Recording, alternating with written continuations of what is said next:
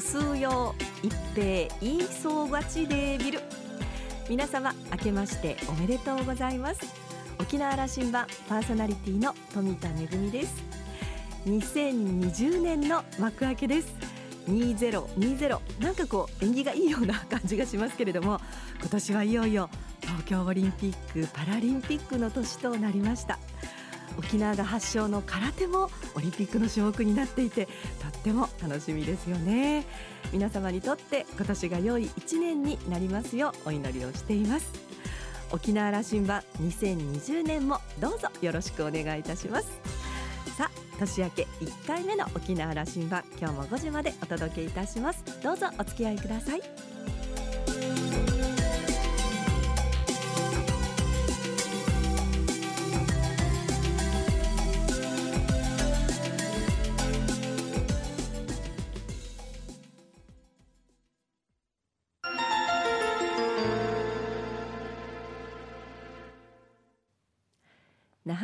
覇空港のどこかにあると噂のコーラルラウンジ。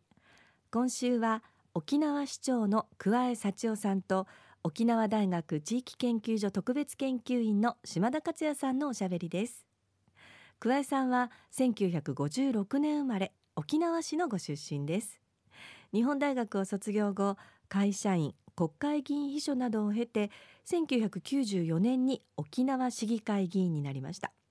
2008年からは県議会議員を2期務められ2014年の沖縄市長選で初当選。現在は2期目を務めです。今回は5年ぶりのコーラルラウンジの登場です。前回のご出演では市民に大きな夢と希望を作るのが私の役目と語っていた桑江市長。その公約を桑江ビジョンとして掲げていました。日本一の子どもの国構想東部海浜開発。1万人規模の多目的アリーナ建設。モータースポーツの沖縄サーキット場の建設などのプロジェクト計画を挙げていらっしゃいました。5年を経てその状況を語っていただきます。それではお二人のおしゃべりをどうぞ。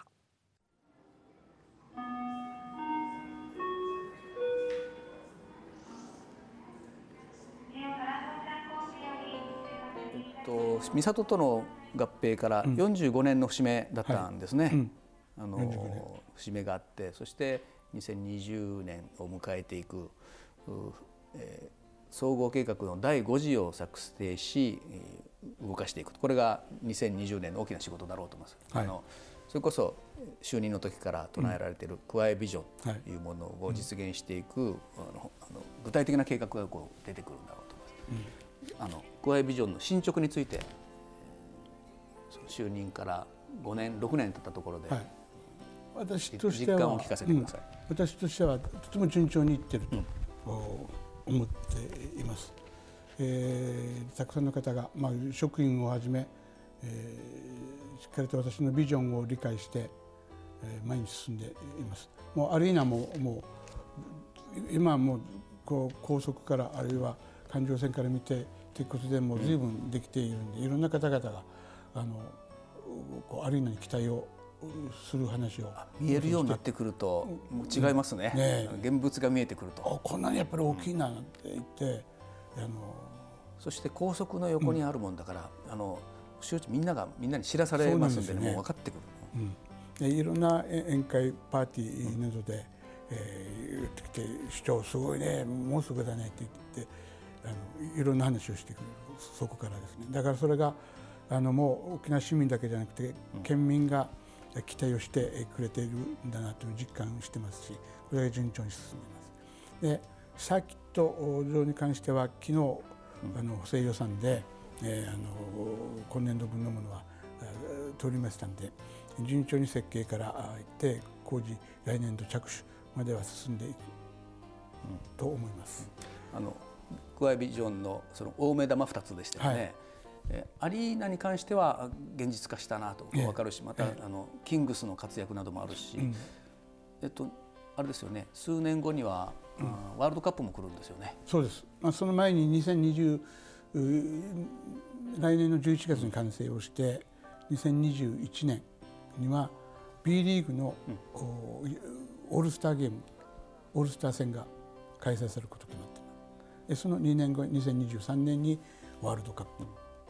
これまたタイミングいいのはこの八村選手なんていう人が出てきて、ね、バスケット人気が僕も急上昇ですね、うん。うん、急にも、えー、テレビでもうバスケットが放映されるよ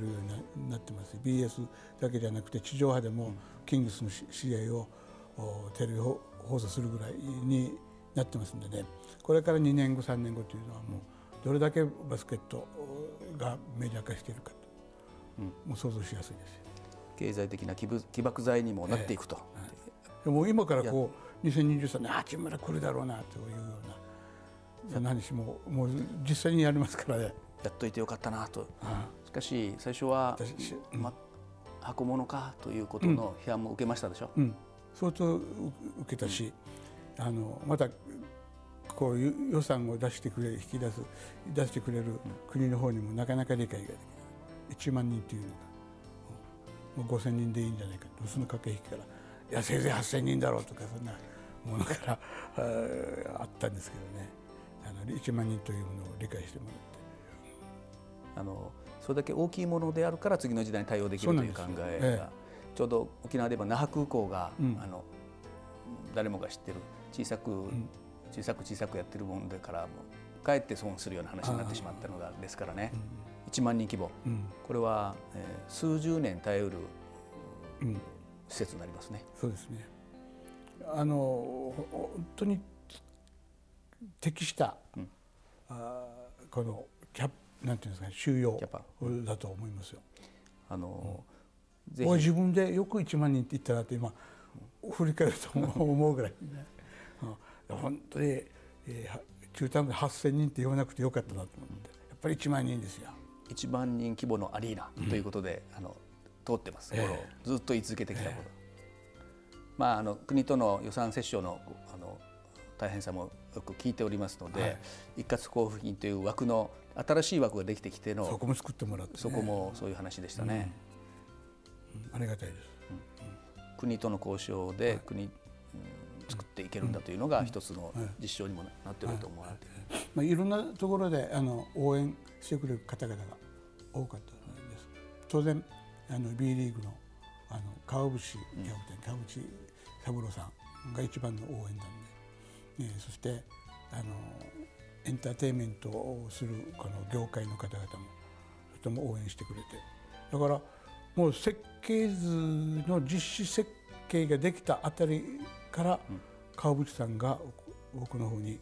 ワールドカップやらないかって言ったんです今ままさにこう1万人で駆け引きをして1万人作るもう僕らも1万人進めているという設計の段階で。そこが後押しになってもやっぱり国もこれはもう時代の流れというかあのそうなのかなと思ったんじゃないですかね。最大級の後押しですよね、うん、やっぱこれだけの箱ができたらそれにどんなソフトが入るんだという話ですから、うん、ワールドカップっていう話が試合が行われる持ってきてくれたんですからもうあの沖縄市のと言わずとも中部のそのラウンドマークになると思いますそれは、うん、そのぐらいの規模のそしてまたぜひこれからあの華々しくスタートも切れますように。はい。はいもう一つのあの、うん、サーキット場の話ですね、はい、サーキット場スポそのモータースポーツという表現もできます、ね、これどんな構想なのかを改めて市長から。はい。あのまあこのスタートは切ったとお話しました、うん、スタート、うん、あのモーターフェスティバルから、はい、えー、その関心を持ってくれる方々がだんだん増えてきて、はい、えー、もう今この2日間で4万人を超える、うん、あのモータースポーツフェスティバルに来てくれます。で今度はあのモータースポーツ多目的広場ということで、えー、ここで四輪二輪いずれもこのジムカーナからドリフトからあそういったモータースポーツができる広場のみならずこう多目的にやる自動車メーカーの試作というんですかね、試乗会試乗あるいはタイヤのテスト走行とかさまざまなことができるところですから。そういう空間に仕立てれるんでしたら、それは産業的な効果も、ええ、価値も、企業誘致にも可能性がありますしあのスポーツだけじゃなくてそういった経済への波及もさせていきたいと思っています。でそれがあの定着をするというかあの進んでまたそれが近隣にそういったモータースポーツの聖地だというような見方が広まっていけばは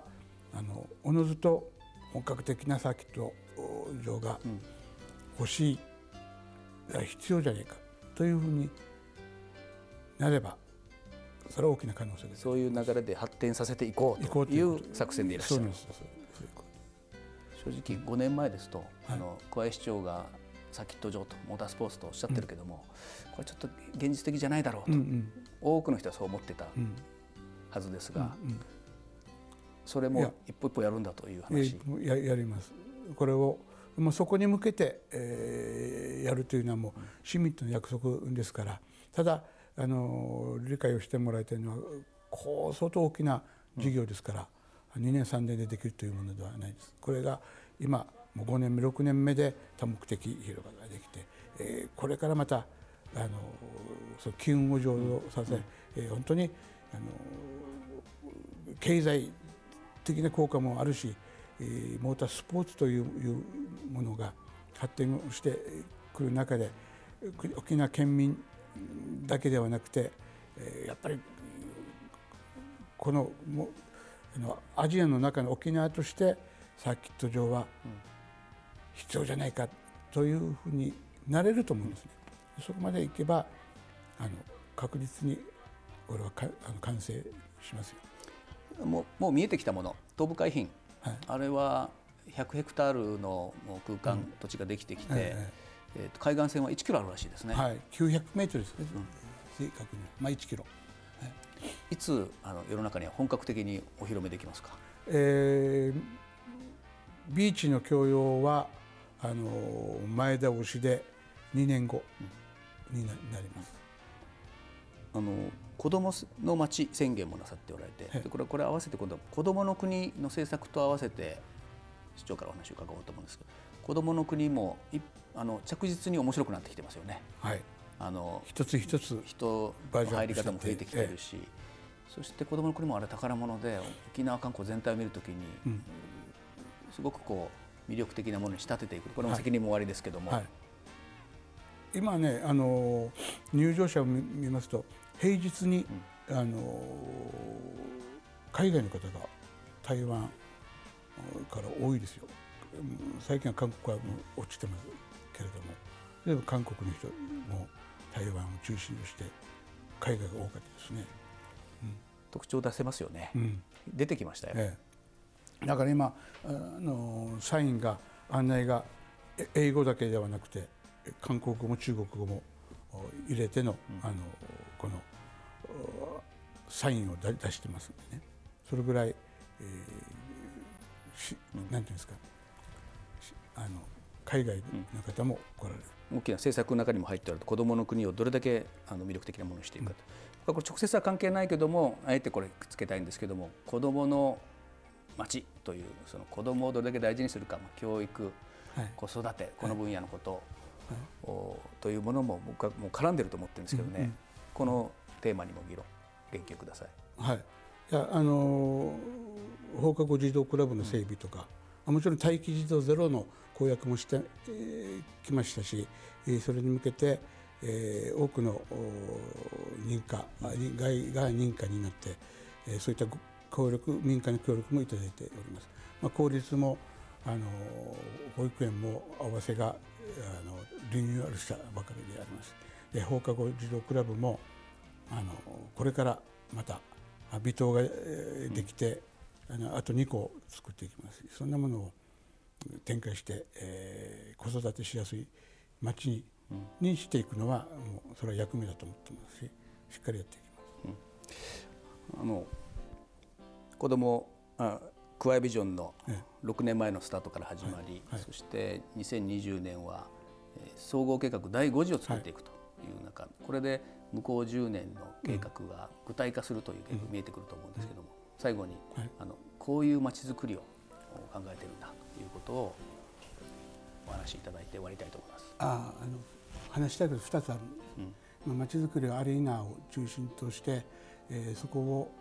人の誘導をしてあの楽しいこの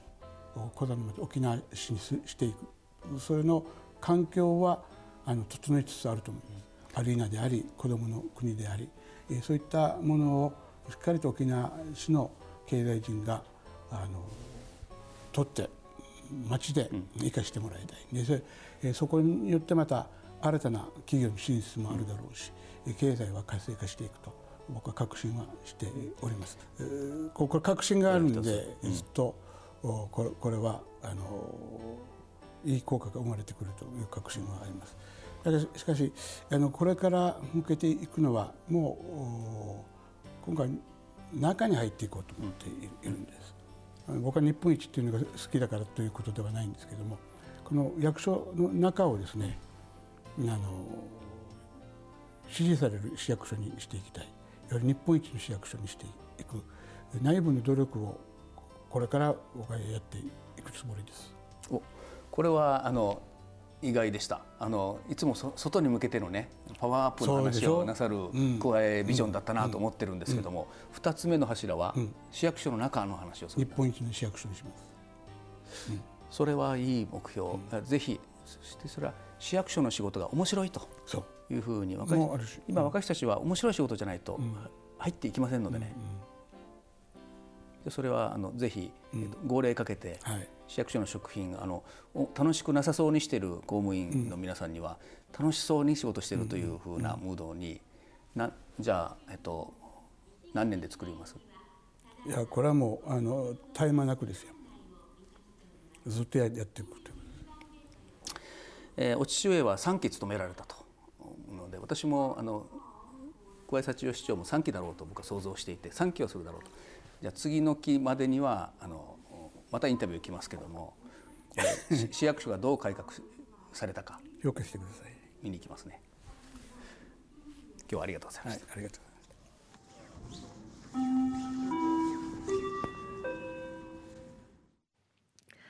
子どもの国の構想それから東部の海浜開発、えー、多目的アリーナ建設もまあ1万人規模。そして、えー、モータースポーツの沖縄サーキット場の建設どれをとっても大変大きなプロジェクトでね。あの中にはいやこれは実現難しいんじゃないかという話もありましたけれども着実にこう一歩一歩計画を進めていらっしゃいます。そしてもう一つこうした大きなプロジェクトだけではなくて内部からのまあ改革ということで市役所をね改革していくと、えー、島田さんもですねお話を終えて気になったことは、えー、桑市長が最後に語った2つ目の柱市役所の内部を改革していくという内容です。公務員の働き方改革につながるという話。これからも期待して注目したいと思うというコメントでした。今週のコーラルラウンジは沖縄市長の桑江幸男さんと沖縄大学地域研究所特別研究員の島田克也さんのおしゃべりでした。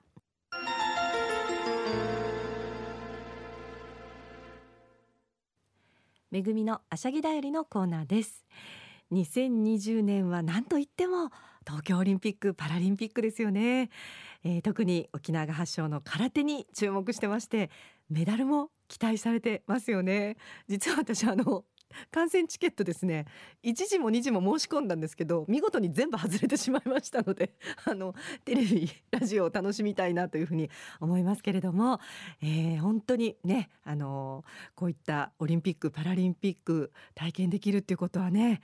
本当に貴重な機会だと思うので楽しみたいなというふうに思います。そして、えー、沖縄でいうと、まあ、いろんなことが今年も計画されてますけれども大きなことといえばいよいよ3月に迫りました。那覇空港の第2滑走路の供用開始というのが大きなニュースになってくるんじゃないかなというふうに思いますね。発着回数は現在の1.7倍から1.8倍ぐらいになるんじゃないかというふうに言われてますけれども、まあ、それに伴ってちょっと一足先に2月にはですね、えー、エアバスの新型機が那覇羽田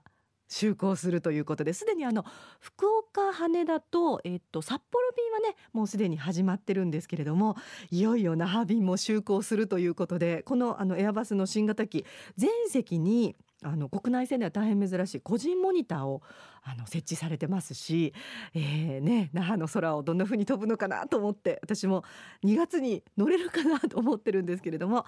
さまざまな出来事が、ね、あの沖縄もそれからね全国的にも世界的にもある2020年になるかと思いますけれども皆さんはどんな計画をされていますか、ね、あの小さな計画大きな計画あるかと思いますけれども一日一日の大切な積み重ねで2020年、えー、皆さんにとってもいい年になるようにお祈りをしております。めぐみのあしゃぎだよりのコーナーでした。